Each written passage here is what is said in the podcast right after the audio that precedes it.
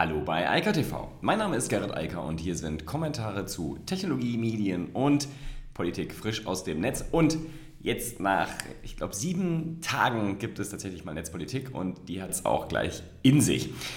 Es geht natürlich trotzdem um das Coronavirus und jetzt auch um die Bekämpfung. Und da hat Donald Trump jetzt offensichtlich die Idee gehabt, wir machen es wie die Chinesen und fangen einfach mal an, ein Disease Mapping zu machen. Und woher sollen die Daten kommen? Natürlich aus dem Smartphone und natürlich von den großen Tech-Konzernen. Und deshalb haben dort Gespräche stattgefunden zwischen Facebook, Google und anderen Technologiekonzernen und der US-Administration.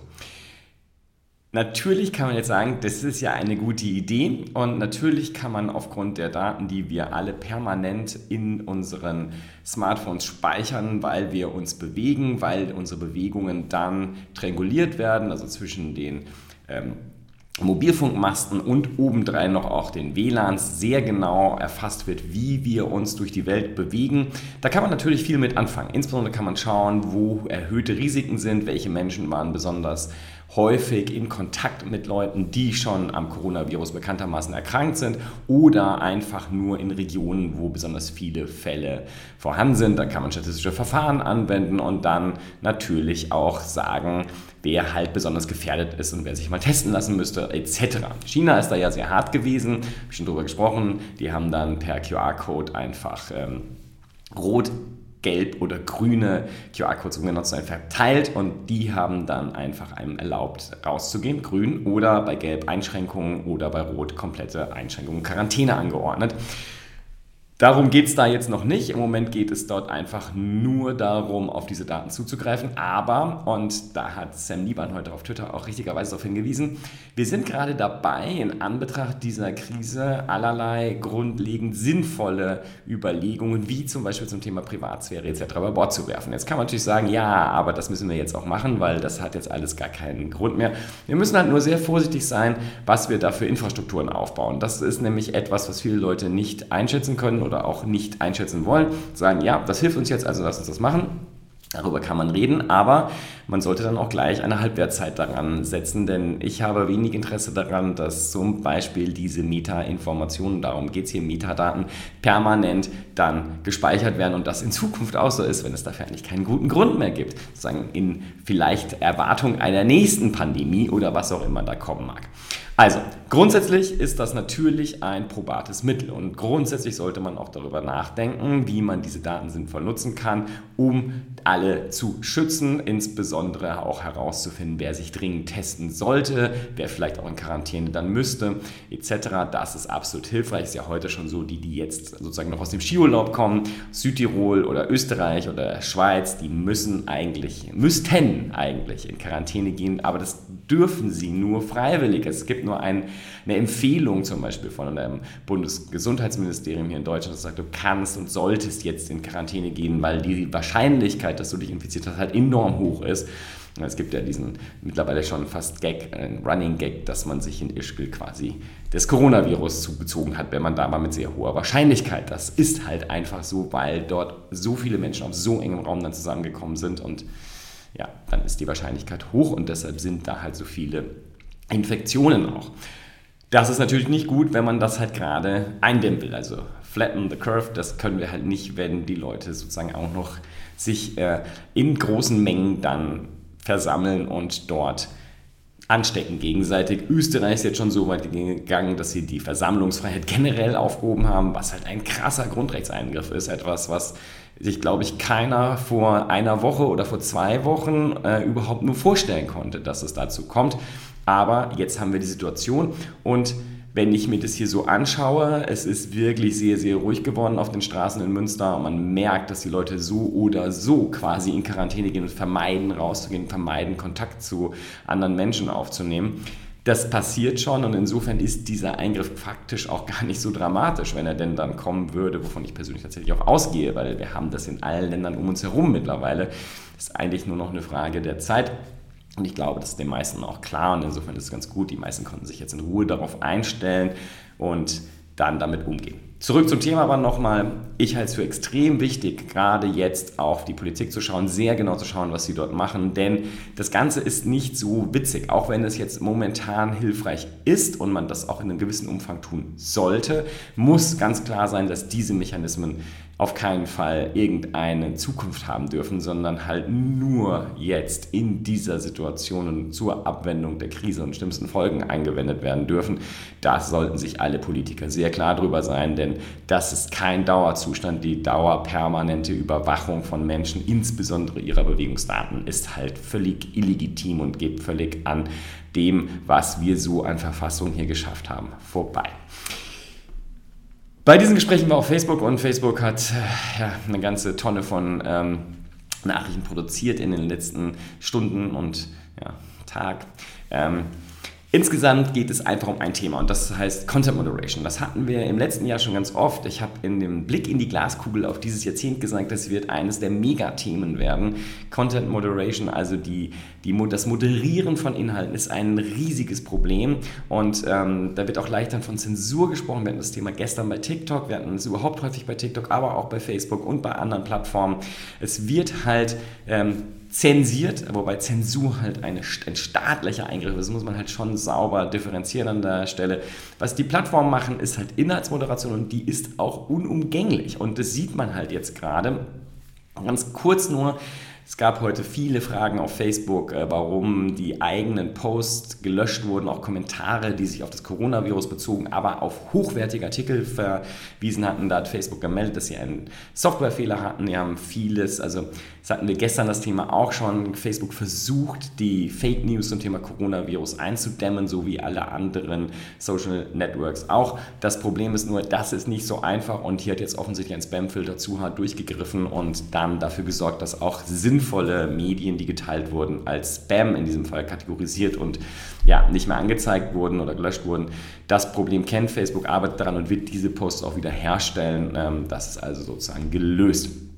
Das Problem bei dem ganzen Thema Fake News, und da gibt es eine spannende Studie, über die The Verge, äh, The Verge äh, berichtet, das Problem bei Fake News geht aber allerdings viel tiefer und das merkt man auch jetzt beim Thema Coronavirus.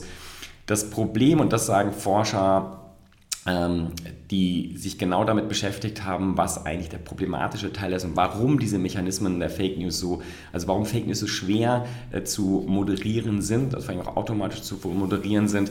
Das liegt an dem Geschäftsmodell von Facebook und sie sagen halt, das Problem ist, Facebook will Microtargeting. Sie wollen, dass die Anzeige- und Werbetreibenden so kleine Gruppen wie möglich ansprechen können, so spezifisch wie möglich. Und ich kann das auch nur bestätigen, das funktioniert halt hervorragend. Das Problem ist nur, Genau auf diesem Weg lässt sich bezahlt halt jeder Dreck unter die Menschen streuen, weil Facebook den Teil halt eben nicht moderiert und nicht so stark moderiert. Und dieser Widerspruch, der sorgt halt dafür, dass wir immer noch, auch wenn in dem sozusagen organischen Teil der Inhalte dann moderiert wird, in dem werblich bezahlten Bereich das so nicht funktioniert und diese beiden Systeme auch gegeneinander agieren, da ist ein Kernproblem. Das ist sehr interessant zu lesen. Das Problem, was ich daraus nur für mich mitnehme und was sozusagen die Quintessenz ist, das ist so lange nicht lösbar, wie Facebook nicht sein Geschäftsmodell verändert. Also zum Beispiel sagt, wir verzichten auf Werbung, wenn du zum Beispiel eine Gebühr bezahlst. Also ich wäre der Erste, der sagen würde, alles klar, ich bezahle x Euro im Monat und damit hört das ganze Thema auf. Das Thema Werbung ist damit passé. Nur diese Idee hatten schon viele und die habe ich auch schon vor Jahren geäußert und andere noch viel früher, aber darauf geht Facebook halt nicht ein. Offensichtlich glauben sie selbst nicht daran, dass genug Leute das machen würden, aber für mich ist immer unklar, warum sie es nicht einfach testen, denn dann könnten sie ja sehen, wer bezahlt und da blenden sie den ganzen Werbequatsch halt aus. Fertig, Thema durch, dann ist das Problem auch gelöst an der Stelle und man kann weitermachen. Das ist nämlich meiner Meinung nach die Achillesferse von Facebook, wenn sie da nicht vorwärts kommen. Denn genau das ist das Problem. Das zeigt sich jetzt auch in dieser Studie wieder. Und das werden andere lösen, die ja schon auf das Thema Bezahlmodell halt setzen. Und ähm, das ist etwas, wo Facebook, glaube ich, etwas tun muss, sonst bekommen sie ein viel größeres Problem. Das Problem mit dem Inhaltsmoderieren ist aber, und darauf geht Interface ein, es geht nicht nur darum, dass wir grundsätzliche Probleme bei Facebook haben, sondern auch zum Beispiel bei Google und Facebook mit den Menschen, die das tun müssen. Also, solange das nicht wirklich komplett automatisiert ist, sprich eine künstliche Intelligenz, also vor allem maschinelles Lernen, diese Moderierung macht, müssen das ja Menschen machen. Ich habe schon oft genug darüber berichtet, wie dramatisch und unangenehm, um es mal vorsichtig auszudrücken, die Arbeitsbedingungen dort sind. Und ich meine, wer will sich den ganzen Tag mit irgendwelchen Hasskommentaren oder noch viel Schlimmerem beschäftigen? Aber das ist der Job von diesen ähm, Mitarbeitern, die häufig auch noch in Drittgesellschaften sitzen oder bei externen Dienstleistungen von da aus dann arbeiten. Wie gesagt, wir hatten das Thema hier auch schon oft genug. Und das ist halt das nächste Problem, dass diese Inhaltsmoderation jetzt noch viel mehr gefragt wird, dass aber Menschen sind, die mit absehbarer hoher Wahrscheinlichkeit auch jetzt irgendwann krank werden und in Quarantäne gehen. Das heißt, wir werden auch noch weniger Moderation haben bei einer Zunahme von Fake News. Das ist natürlich sozusagen besonders schwierig. Deshalb ist es so wichtig, sagt halt auch der Artikel, wir brauchen eine stärkere algorithmisch betrachtete, also durchgeführte Content-Moderation. Das heißt, der Inhalt muss automatisiert besser erkannt und bearbeitet werden. Ich meine, da sind alle dran, aber die Ergebnisse sind bisher einfach nicht gut genug die Sprache ist halt so schwierig und so ein komplexes Thema und die Art, wie man sprechen kann und auch das Abgrenzen, was ist jetzt eigentlich falsch oder was ist rechtswidrig etc., nicht einfach. Und deshalb wir müssen uns wohl darauf einstellen, jedenfalls, dass entweder wir mehr Fake News sehen oder die Plattform viel stärker durchgreifen und auch das, was heute als Fehler dann als Software-Bug dort passiert ist, eher normal wird, dass viele Inhalte ganz rausfliegen, obwohl sie sinnvoll wären. Ähm, das ist etwas, wovon wir zumindest mal ausgehen müssen.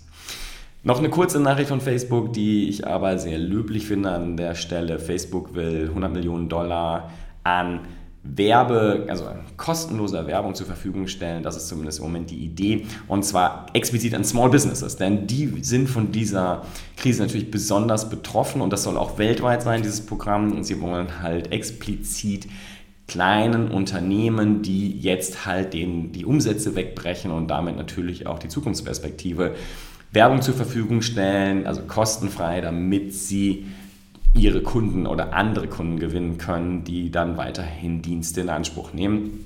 Genauere Informationen gibt es dazu noch nicht, die sollen aber von Facebook jetzt bald nachgeliefert werden. Und das Thema Privatsphäre, was wir schon hatten, das wiederholt sich gerade bei Microsoft äh, Edge, also dem neuen Browser, dem Nachfolger vom Internet Explorer. Und der wurde gerade von Wissenschaftlern als der privatsphärenseitig unsicherste Browser überhaupt klassifiziert.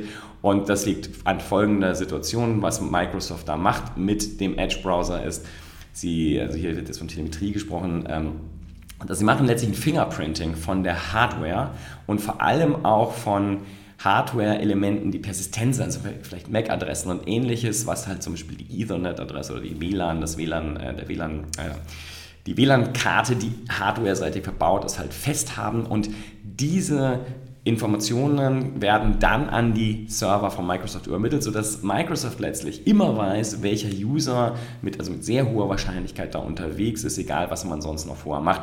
Und das ist natürlich ein ganz massiver Eingriff in die Privatsphäre, solange man diese Daten halt personenbezogen speichert. Grundsätzlich ist gegen Fingerprinting gar nichts einzuwenden, aber das ist natürlich eine krasse äh, Nummer und äh, da wird sich Microsoft auch ähm, ja, irgendwie jetzt rechtfertigen und äußern müssen, weil das geht so halt nicht, denn das widerspricht ja allem, was auf der anderen Seite gemacht wird, damit Browsing halt ähm, privatsphärenseitig okay funktioniert.